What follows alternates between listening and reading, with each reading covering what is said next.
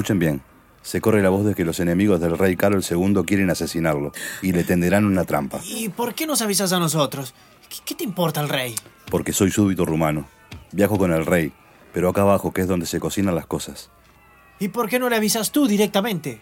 Porque de inmediato sabrían que fui yo el soplón. Y el plan es que sigan cubierto hasta que vuelva a la capital, a Bucarest. El rey no puede morir. 1930. El viaje. Una radionovela de desafíoprofundo.org. Capítulo 5. Una conspiración a bordo. Contame un poco eso de que todos corren peligro. ¿Y quién es ese Kaiser que nombraste enseguida que apareciste? ¿Llegaste a escucharme? Claro. Es que no sabemos quién es ese Kaiser. Con los mellizos escuchamos una conversación entre el capitán del barco y Josephine Baker. Parece que Josephine tiene que vigilar al Kaiser ese que puede ser re peligroso. No sé, algo planea hacer. Y no es para menos. En el barco viajan el rey de Rumania, el presidente de la FIFA, Jules Rimet, y encima la copa del primer mundial de fútbol. No, ¿Qué no, no, qué locura. Pero eh, tranquilo, tranquilo, porque me tenés que contar algo de esos mellizos. ¿Qué onda esos Ah, mellizos? claro, nunca te dije nada de Tomasino y Antonella. No. Bueno, no sé mucho tampoco, pero creo que tienen nuestra edad y sé que van a Montevideo a buscar unos parientes lejanos que viven acá, porque son huérfanos ellos, pero no sé, capaz podemos ayudarlos. ¿Pero cómo? ¿Cómo vamos a ayudarlos si no sabemos ni a quién buscar? Sí, es re complicado, pero capaz algo podemos hacer. Quizás pueda averiguar quién es ese pariente, dónde vivió, si es que existió, y no sé, les doy la dirección. Ellos vienen, lo encuentran y listo, es facilísimo. Pero Javier, Javier, ¿cuánta gente vivía en Montevideo en 1930? ¿Cómo vamos a hacer para averiguar la dirección de alguien de aquella época? Ni siquiera sabes a qué barrio iban o cuál es el apellido que están buscando. Bueno, sí, tenés razón, pero si vuelvo a viajar al pasado, le pregunto y te mando un mensaje. Ay, no, no, no. ¿Querés decir que, que- que si yo te mando un mensaje desde acá, desde el 2030, te llega ya en 1930? Esto es una demencia, una demencia. Sí, bueno, capaz que el celu no registra la diferencia temporal, sino que al usuario. No le interesa dónde y cuándo está el que envía el mensaje. No sé, ¿te parece posible eso? Ay, si fuera una novela de Bradbury te diría obvio, obvio, pero, pero en la realidad, a ver, tendríamos que consultar con el profe de física, porque capaz que hay una explicación. O sea, las cosas existen, no importa si alguien las descubrió o no las descubrió, ¿no? Bueno, bueno, capaz que, que algo así pasa con las ondas. O sea, andan por ahí y si tenés un aparatito que las capta y las usa, ¡chum! La cosa funciona. No ¿Puede sabía ser? que te interesaba tanto la física tampoco. Sí, obvio que me interesa la física. Está bien que juega al fútbol, mejor que muchos varones, está bien que sea feminista. está- ¿Qué, qué problema que me interese la física? Me- me, No, me no. interesa lo que me interesa y, y punto. Para hacer algún invento, las cosas están ahí. Los genios son los que se dan cuenta de cómo combinarlas para hacer algo nuevo, algo que no existe. Ay, creo que estoy re cansado. Sí, yo también. Estoy despierta hace horas. Vamos a dormir porque el pasado sigue estando ahí, pero mañana tenemos clase y eso sí que no sabemos cómo va a ser. Caminan hacia el cuarto de Javier y se preparan para dormir. Los dos están muy cansados, pero siguen hablando de todo lo que han vivido. Fede le cuenta todo lo que leyó y los videos que vio sobre el Conte Verde y el Mundial de 1930. Mientras Javier le habla de Josephine, los gemelos, el barco y el partido de fútbol, hasta que el cansancio les gana. Al día siguiente se levantan, desayunan y van juntos hasta el liceo. De esto no le contamos nada a nadie. Obvio que no. ¿Querés que nos traten de locos? Cuando vuelva al liceo voy a revisar todas esas cajas, porque algo voy a encontrar seguro para viajar hacia atrás. Ay, eso ya lo sabemos. Lo que no sabemos es cómo haces para volver al presente, a nuestro presente. Si vos decís que me puedo quedar atrapado en el pasado. Ay.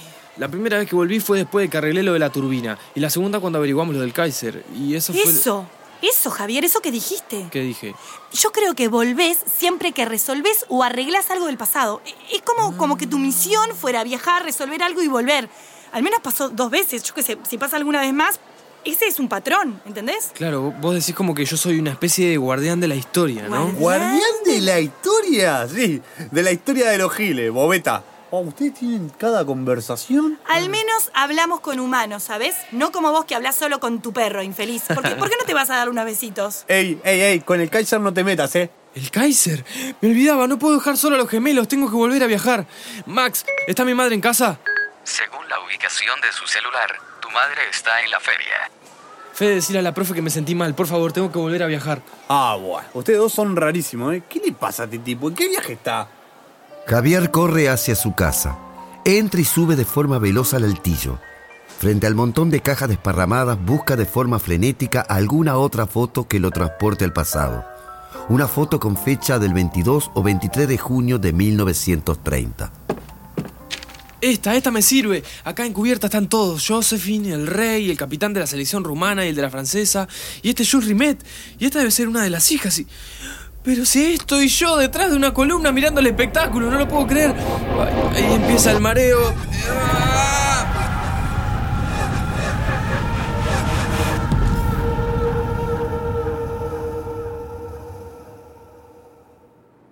Uf, estoy en la puerta donde están los gemelos. ¿Quién es? Eh, soy yo, Javier. Pasa, otra vez desapareciste. Nos tenías preocupados. Te descubrió el capitán. No, no, los perdí. Me perdí y después tuve otros asuntos. ¿Qué asunto? ¿Ma quién sos? Tranquilo, Tomasino. Entiéndelo. Mi hermano está nervioso por unas conversaciones que escuchó. Eh, ¿Pero qué pasó? Muchos rumores. Todos se relacionan con el campeonato mundial.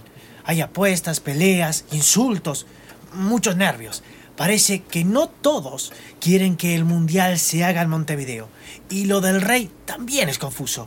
Si algo sucede y el barco no llega a Uruguay, no sé qué pasará con nosotros. No, no, no. El barco tiene que llegar a Montevideo. Tenemos que hacer algo, por favor. Yo tengo que ir. Ustedes tienen que ir. Sí, a Italia no queremos volver nunca más. Al menos mientras esté este Mussolini. ¿Y pero qué pasó con, con él? A mi padre lo mataron los fascistas. Los camisas negras de Mussolini. A sangre fría. Eh, En una manifestación contra ese malnacido y en sí. Nuestra madre lo supo de inmediato. Vino un compañero a avisarle y le dijo que se fuera, que corríamos peligro, que los fascistas no perdonan a nadie. Así que juntó algo de ropa y de comida para el trayecto y nos fuimos. Fue un viaje larguísimo. Cada tanto mi madre señalaba un lugar seguro y podíamos descansar un par de horas. Aquí y allá había gente que nos daba refugio, aunque arriesgaban su vida. Otra gente nos acercaba a alguna parte. Había que tener mucho cuidado. Había que salir de Italia y cruzar la frontera. Demoramos un mes en llegar a Marsella. Mi madre nunca dijo nada, pero creo que se enfermó durante la travesía. Siempre fue un poco débil, pero nunca jamás la escuchamos quejarse. Además, el asesinato de mi padre y de otros compañeros la debe haber afectado mucho. Nos instalamos en el puerto y ella consiguió un trabajo que apenas daba para que comiéramos una vez al día. Después sí, empeoró y terminó muriendo. Qué terrible lo que les pasó. Pero no, ahí no pueden volver. Y les aseguro que Mussolini tampoco creo que dure para siempre. Unos 15 años más en el poder y seguro se cae. Ma, no lo sé. Igual no queremos volver a Italia. La idea es ir hasta tu país. Nuestra mamá, antes de morir, nos habló de un pariente lejano que había salido de Piamonte rumbo a Argentina y había terminado en Uruguay, en Montevideo. Nos dijo el nombre y nos hizo aprenderlos de memoria. Dijo, tienen que ir allá y hablar con esos familiares. Se ocuparán de ustedes. ¿Y, y cómo se llama ese pariente? Juan Bautista Croza. Según mi madre, nació en un pueblo muy al norte, Pinerolo. Después se hizo una buena vida en Montevideo. Ma, ¿cómo saberlo? Juan Bautista Croza de Pinerolo. Lo escribo acá y seguro que vamos a encontrar a esos parientes de Croza. Yo conozco mucha gente en Montevideo. En serio, Javier. Muchas gracias. Espero que no nos mienta, Javier. Nosotros estamos desesperados y no queremos mentirosos ni oportunistas. No, no, no, quédate tranquilo. Yo los voy a ayudar como si fuera un guardián de la historia. ¿Qué fue eso? Esos gritos deben estar relacionados con los rumores que escuché. Quizás todo eso de no viajar a Montevideo tenga que ver con el Kaiser. ¡No abran! ¿Quién es? Shh, cállate, Antonella. Hola, al fin los encontré los tres. Vengo a decirles que tienen que avisarle algo al capitán. ¿Nosotros? ¿Y usted quién es? Escuchen bien. Se corre la voz de que los enemigos del rey Carlos II quieren asesinarlo y le tenderán una trampa. ¿Y por qué nos avisas a nosotros? ¿Qué, qué te importa el rey? Porque soy súbdito rumano. Viajo con el rey, pero acá abajo, que es donde se cocinan las cosas. Y así es como me conocerán, como el rumano. ¿Y por qué no le avisas tú directamente? Porque de inmediato sabrían que fui yo el soplón. Y el plan es que sigan cubierto hasta que vuelva a la capital, a Bucarest. El rey no puede morir. Y si el rey muere, el viaje se suspende No. y no habrá mundial. Eh, no, que salimos campeones. Eh, ¿Eh? Digo, no, que eso. que ¿Por qué el viaje se suspendería si matan al rey? Imagínense, el rey de Rumania asesinado en un barco con bandera italiana y con Mussolini en el poder. Deben avisarle al capitán de forma urgente. Díganle que el mensaje se los dio R. Escucharon que dijo R. Esa era la inicial que aparecía en el cuaderno de bitácora del capitán. ¿Qué hacemos? Esto no me gusta nada, pero tampoco perdemos nada. Vayamos a hablar con el capitán. Él sabrá qué hacer. ¿Y nos creerá? Vamos a averiguarlo. Los tres salen caminando en busca del capitán. Como puede y de forma disimulada, Javier le escribe un mensaje a Federica para que le averigüe qué pasó con el rey Carol II, si efectivamente fue asesinado o no en el barco. De pronto, le suena una notificación de mensaje. ¿Qué fue ese ruido? Eh, debe ser alguien que nos sigue. Eh, mejor ustedes adelantan y yo me fijo, ¿ta? Javier consigue separarse de los gemelos y encontrar un hueco donde escuchar el audio que le mandó su amiga. Le pedí a Max información y me dijo que fue coronado en junio de 1930 y no llegó a Uruguay porque tuvo que ir a Bucarest a hacerse cargo del gobierno. Parece que antes de morir dijo que no haber ido al primer mundial de fútbol fue su gran frustración y que si hubiera sido un año más tarde hubiera estado ahí para alentar a la delegación rumana. Espero que eso te sirva. Después contame qué carajo está pasando que me tiras esas preguntas raras. Gracias, Fede. Después te explico, pero creo que quieren asesinarlo. ¿Con quién hablas? Eh, ¿Están acá? Como demoraste pensamos que te había pasado algo. Más allá que siempre desapareces y apareces como si nada. ¿A quién le contabas lo del asesinato? Eh, no, no, a nadie. Estaba ensayando. Practico cuando le vaya a decir al capitán. Lo que pasa es que mi padre me enseñó eso de actuar, porque bueno, él es, es actor. Pero tu padre no era pescador y periodista. Y actor. Pasa que él cuando llega a un puerto se pone a actuar para juntar plata. Y no hablemos de mi padre que me dejó. Busquemos a Tomasino y vayamos por el capitán. Javier y Antonella caminan hasta el camarote del capitán y deciden golpear la puerta.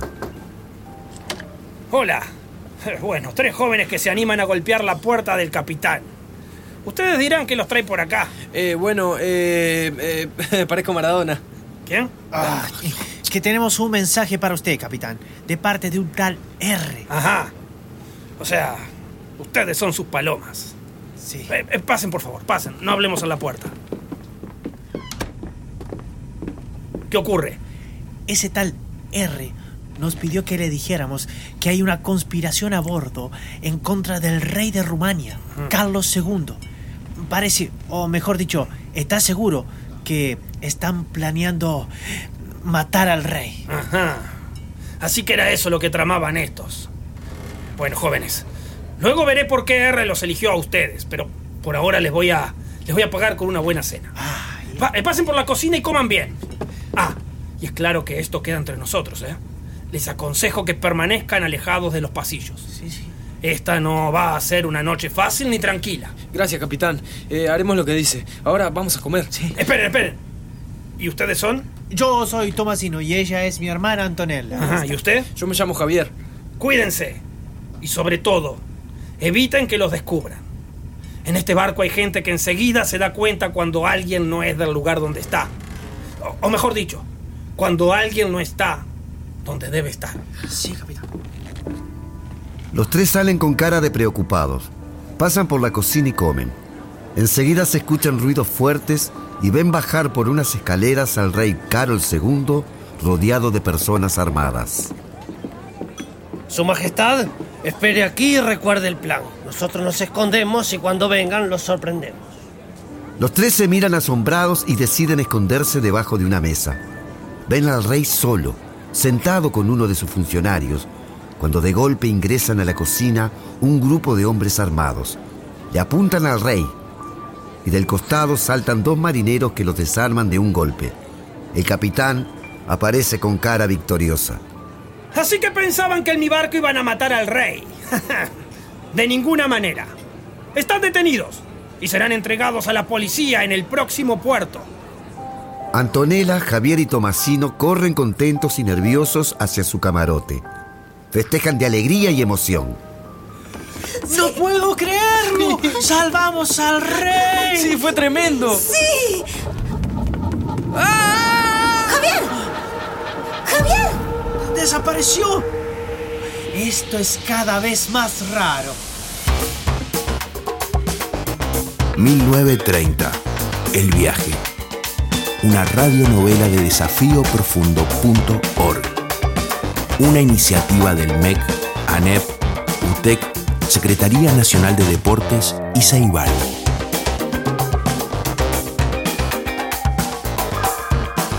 Invitamos a escuchar el siguiente capítulo.